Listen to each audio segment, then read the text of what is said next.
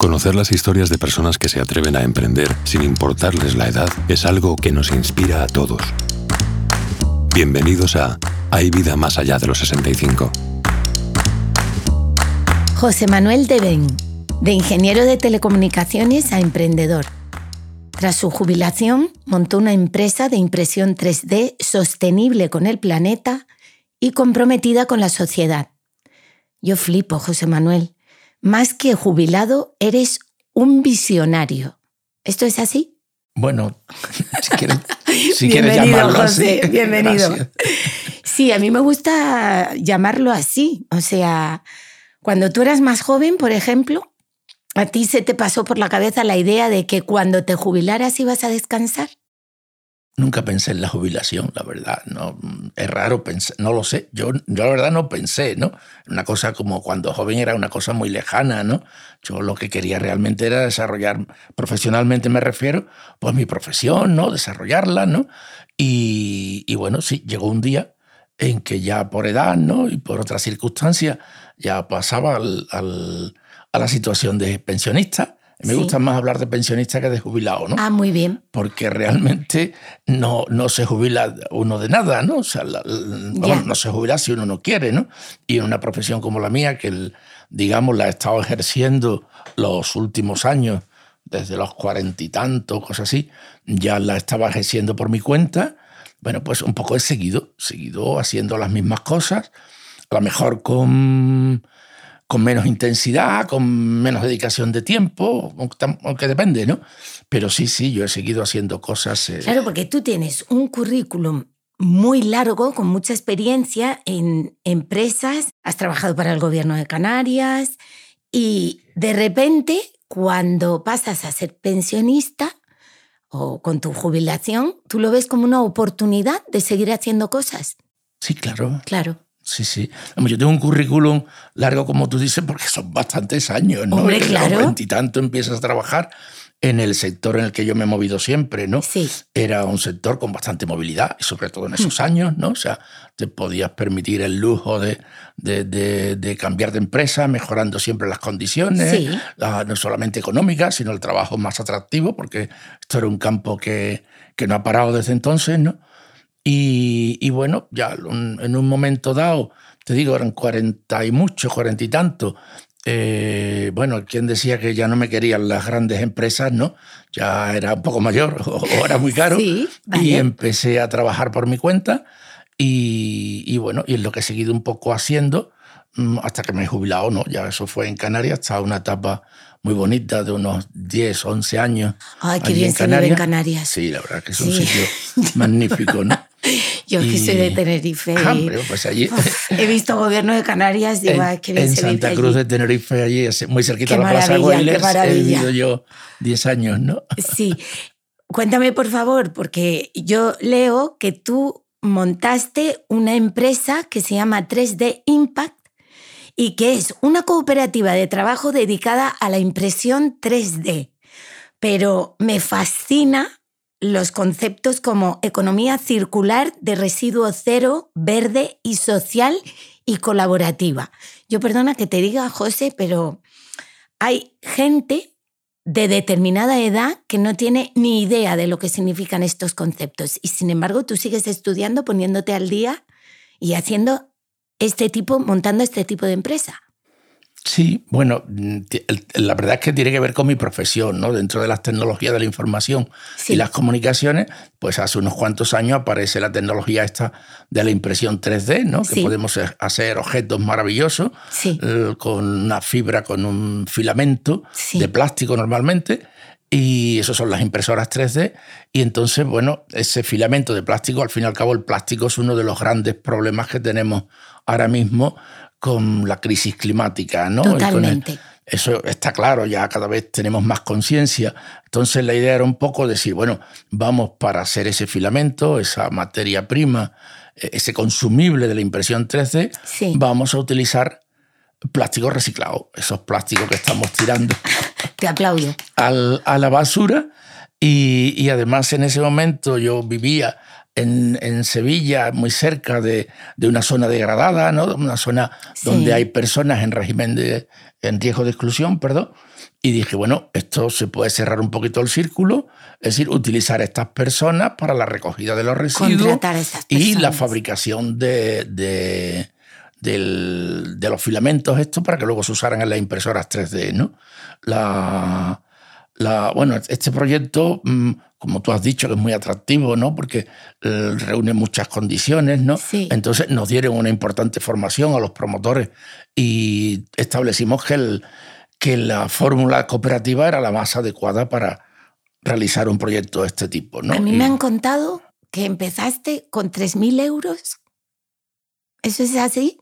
Eh, bueno, sí, al principio, ¿La inversión? sí, empezamos con del orden de 3.000 euros, sí, aproximadamente. Luego tuvimos un, un, préstamo de una... Ya, pero sí, sí, sí. a mí siempre me gusta destacar que se puede. O sea, sí, claro que se puede, claro, siempre se puede. Se puede hacer las cosas. Es decir, ¿cuánto necesito? ¿3.000 euros? Yo reúno a, a unas personas y, yo consigo esos 3.000 euros. Si hubiera que tener cientos de miles de euros para empezar no un haríamos nada. no, no habría las, las, los emprendedores y las startups que hay ahora mismo trabajando, ¿no? Que hay muchísimas. Porque, bueno, pues empieza con eso, con, el, con los ahorros, con lo que se puede conseguir de los amigos, ¿no?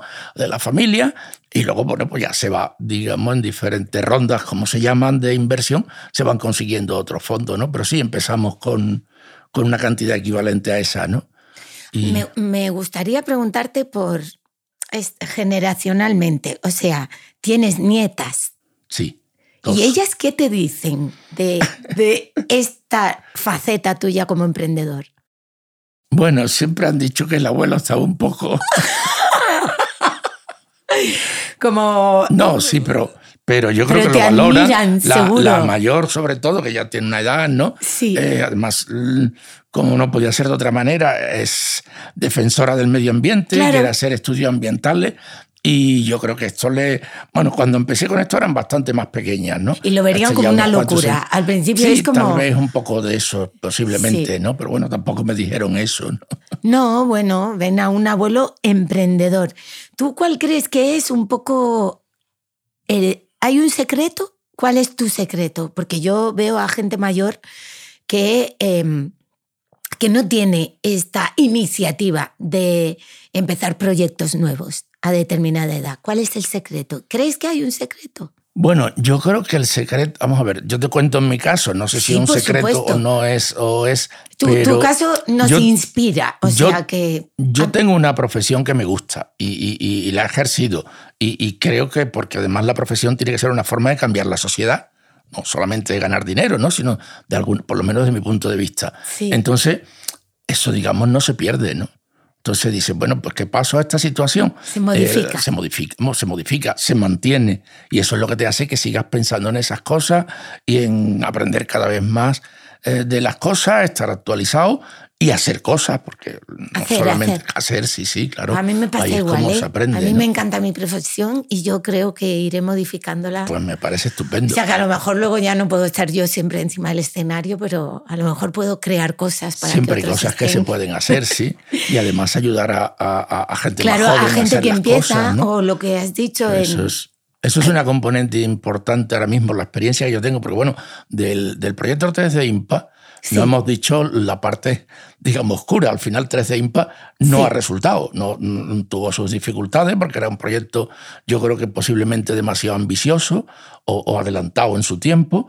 Y bueno, pues ya tenía sus serias dificultades, pero luego llegó el confinamiento con la pandemia y claro, ya eso terminó mm, ya tuvimos que, digamos, tirar la toalla, ¿no? De Pero yo sí defiendo mucho lo que es el camino lo que es la experiencia de haberlo sacado adelante. Claro. Y lo que te quería decir es que, aún en casos como este, donde no tienes el éxito que esperaba, el aprendizaje es tremendo. tremendo. es tremendo porque es la manera de aprender, ¿no? Y yo en eso, digamos, estoy contento de, haber tenido esa oportunidad de, de, aprendizaje, porque ahora mismo en otras cosas que tengo en la mente, digamos, hacer. Todavía no hay nada concreto, pero estoy en ello. Otro proyecto. ¿Quieres sacar otro proyecto adelante? ¿qué, voy a hacer? ¿Voy a estar en casa viendo la tele? No, no, genial. O sea, me interesa muchísimo que me lo cuentes, pero es que yo creo que el valor inspiracional que tiene tienes? ¿O ¿Tú crees que de alguna manera rompes barreras cuando dices, yo hoy tengo otro proyecto?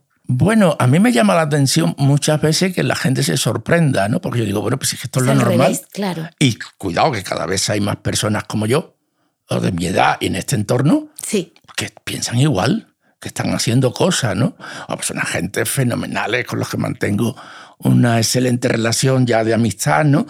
Y que cada uno en su campo está, está haciendo cosas innovadoras y con un contenido social, ¿no? Que es, claro, la experiencia, el valor de la experiencia, ¿no? Todo lo que tú puedes aportar ahora. Claro, claro. Que no claro. podías aportarlo hace 30 años. no la tenía. Claro. o no tenía tanta, ¿no?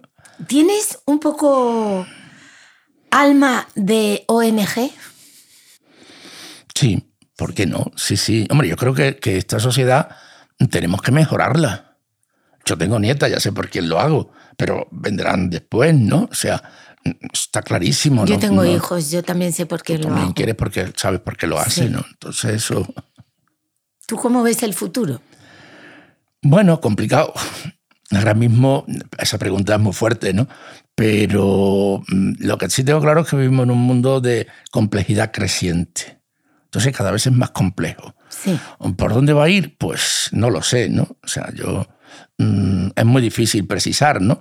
Lo que sí mm, entiendo es que yo quiero por donde quiero que vaya, ¿no? Yo quiero que, que- que esta crisis eh, medioambiental, hoy a mí no me gusta hablar de, de cambio climático, sino de crisis climática, Sí. hay que ponerle freno. Bueno, es Eh, que La desigualdad es una cosa que hay que, tratar de, de superarla, ¿no? La tremenda desigualdad que tenemos en la sociedad, ¿no? yo también creo Entonces, que cada vez eh, hay más gente consciente de todo esto.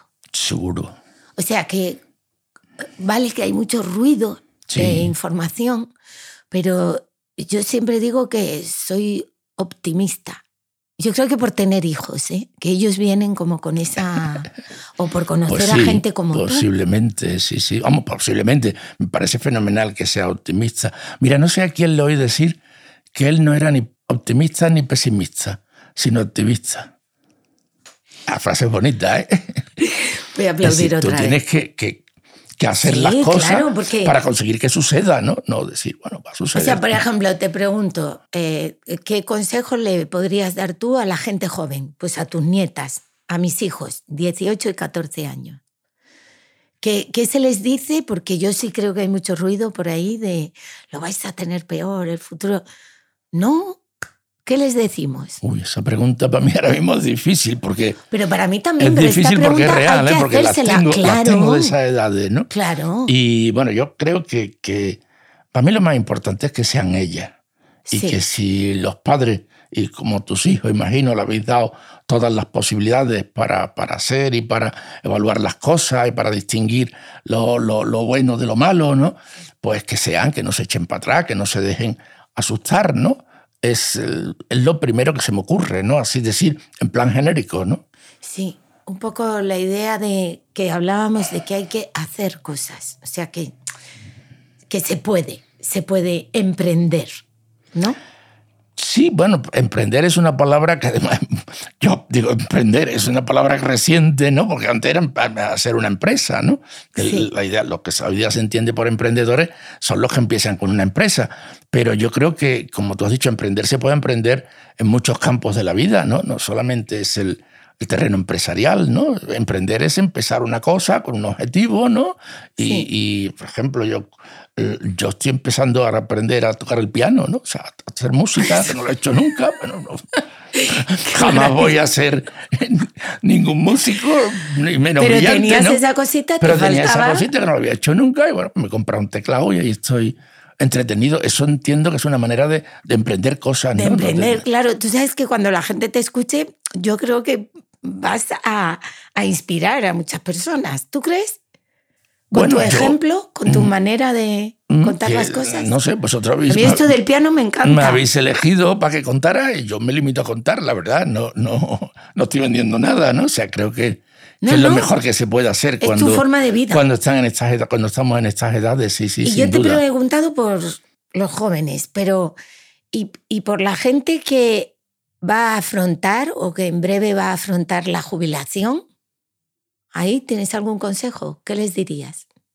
Mm, bueno, yo tampoco me considero nadie para dar consejos, pero mira, yo creo que la jubilación depende también mucho de la profesión. O sea, hay profesiones hmm. mm, que, que, lo que están deseando ya es de librarse de, esa, hmm. de ese yugo y de esas ocho horas que tiene que levantarse y hacer, digamos, y entonces esas personas que, que, que, tienen esa profesión, ¿no? que lo que están deseando librarse de ella, pues lo que tienen que hacer es disfrutar de la vida. Hombre, van a ser muy felices. Y hacer todo lo que no han hecho antes, porque se pueden hacer perfectamente, aunque tenga 65, aunque tenga 70, aunque lo tenga, lo puedes hacer prácticamente todo. Si no exige un esfuerzo físico grande, lo puedes hacer todo. Viajar, aprender música, sé, lo que sea, ¿no? Hacer deporte. Hacer deporte también, ¿no? Empezar a hacer yoga de repente. Por supuesto, ¿no? Hacer teatro, ¿no? Lo que tú me decías antes, ¿no? Eso es lo que. Y después las personas que, que, digamos, tienen una profesión con la que se sienten a gusto. El, bueno, pues lo que yo creo que lo interesante o lo mejor es, que no es fácil, es tratar de aportar a la sociedad lo que puedes aportar en esta etapa. Eh, eh, ahora mismo hay por ahí un movimiento de lo que se llama la economía senior. Ay, me encanta. Que, bueno, pues mm, está por ahí una, hay unas, unas jornadas y hay una web, ¿no? Economía Senior Economy, me parece que es. Eh, entonces, ¿qué es lo que se pretende? Que las personas que tienen ya una edad, no tiene por qué ser jubilación, puede ser a partir de los 50, 50 y tantos, 60, que ya, digamos, el, parece que prescinden bastante de ellos las empresas, pueden aportar muchísimo en funciones que no son las mismas que se hacían antes. Perfecto. Son unas funciones, digamos, de asesoramiento, de staff o, simplemente de dirección de equipo, mucho más jóvenes, y que dan mucho mejor el resultado, porque claro, la gente más joven tiene que pasar ese recorrido y, aprender esas cosas. Es que no hay nada como que te Que la persona mayor ya, ya la ha aprendido. Que lo ha vivido, porque es el valor de la experiencia, ¿no? Que estamos, eh, creo, en un momento en la sociedad donde como si no eres productivo te sí sí no además de una forma mm, muy simple no decir por el, digamos esto es lo que se llama ahora el edadismo el edadismo. que es otro tema por razones de edad pues usted aquí no entra pero por qué por la edad simplemente cortando por ahí no o sea bueno pues. Hablando de la edad eh, y para muchas personas que nos puedan estar escuchando te pregunto si tú crees que a la hora de emprender un proyecto la edad es un freno Mm, yo, mm, yo creo que no debería serlo. Exacto. Eh, subjetivamente se puede pensar, ¿no? Mira, yo por ejemplo con este proyecto 3D Impact, que empecé en Sevilla después de volver de, de la etapa esta de Tenerife, empiezo a tomar contacto con la gente de lo que se llama el ecosistema emprendedor, ¿no? La gente, las aceleradoras, la gente que está emprendiendo. Y yo al principio tenía un cierto complejo, ¿no? Porque claro, la media estaba en los 20 a los 30 y tanto, ¿no? Eh, además es muy típico que una community manager hable de que su madre pues, no sabe manejar el ordenador. Y yo decía, bueno, tú ya no, tal vez, ¿no? Pero, pero luego ya vencí eso y y me siento a gustísimo en el, con los emprendedores con los que tengo relaciones, que tengo bastantes, ¿no? Y me respetan y nos llevamos fenomenal, ¿no? O sea, creo que no... Es que eh, hay algo con la edad que es un prejuicio. O sea, la edad es un prejuicio que habría que eh, Destruir. Sí, sí, sí. Pero además un prejuicio que incluso lo tienes tú, el tema de la edad, sin duda. Lo has dicho, ¿no? Como al principio yo tenía complejo. A mí me pasa. O sea, en mi profesión la mezcla de edades y generaciones es, es tremenda y a mí mm, me encantan las dos cosas. Me encanta juntarme a las actrices veteranas que te cuentan todas las mejores historias y me encanta estar con los de 20 que, que dices, ven la vida, tienen toda la vida por delante. Eso es lo, que se llama hoy la intergeneracionalidad. Palabra larga, pero, intergeneracionalidad. importante, sí, sí.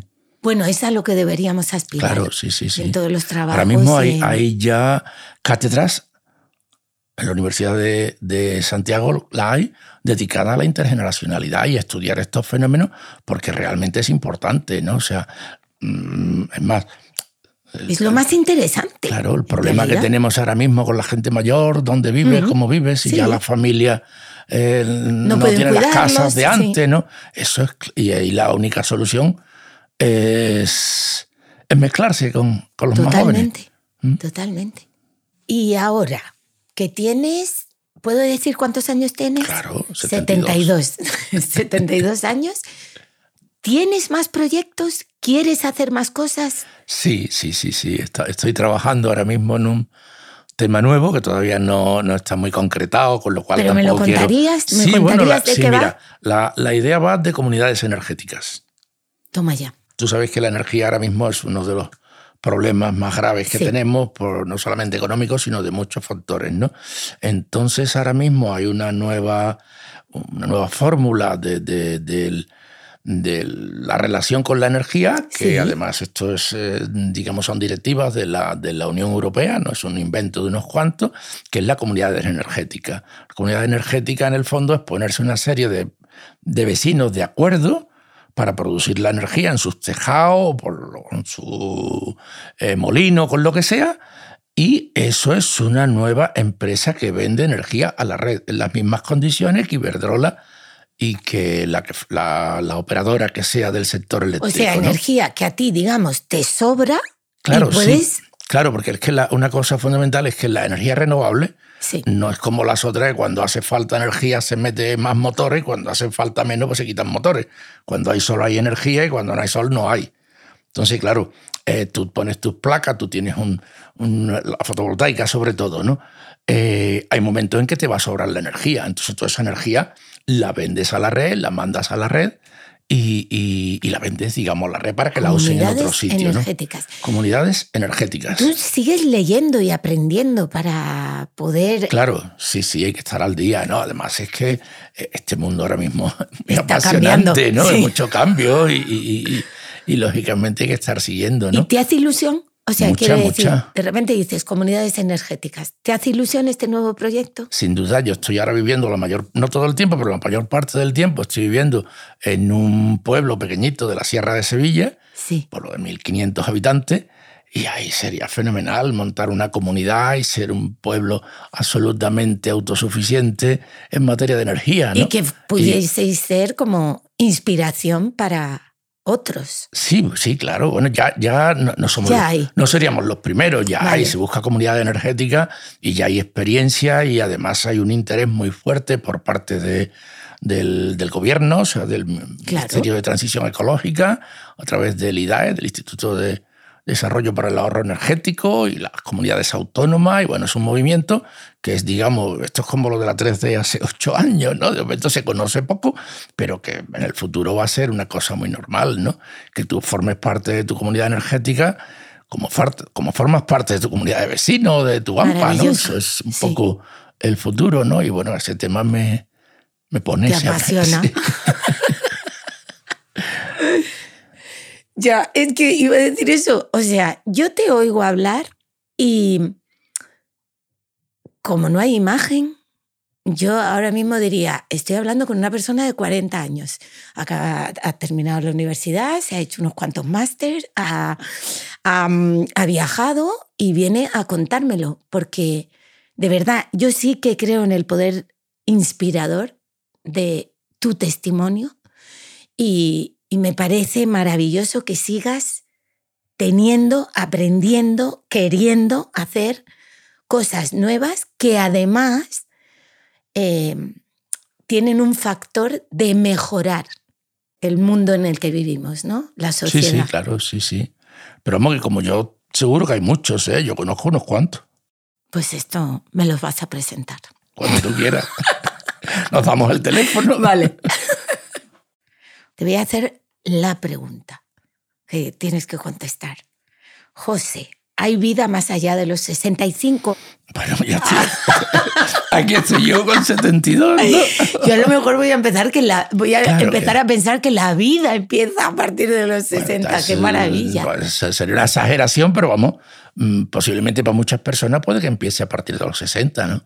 Te digo que yo estoy convencido, conozco casos que hay, hay trabajos muy muy duro. Muy físicos, en momento, claro, cuando te liberas de que eso empieza la vida y empieza. Yo tengo amigos que están viajando, que en cinco o seis años han recorrido ya medio mundo, ¿no? Yo conozco a gente. Oye, yo ahora mismo tengo un, nutrido amigo, grupo de amigos de la época del bachillerato y todo de mi generación y no hay uno que esté en su casa ahí mirando la tele, ¿no? Qué maravilla, qué bien. Bueno, gracias. Gracias a vosotros, encantado de, de tener esta charla contigo. Ojo, me encanta porque yo creo que esta tarde voy a ganar yo más. ¿Tú también crees que hay vida más allá de los 65? Traslada ya tu plan de pensiones a Mafre con el programa Tu Futuro, la aseguradora de más confianza en España. Descubre más historias increíbles en mafre.es barra Hay vida más allá de los 65.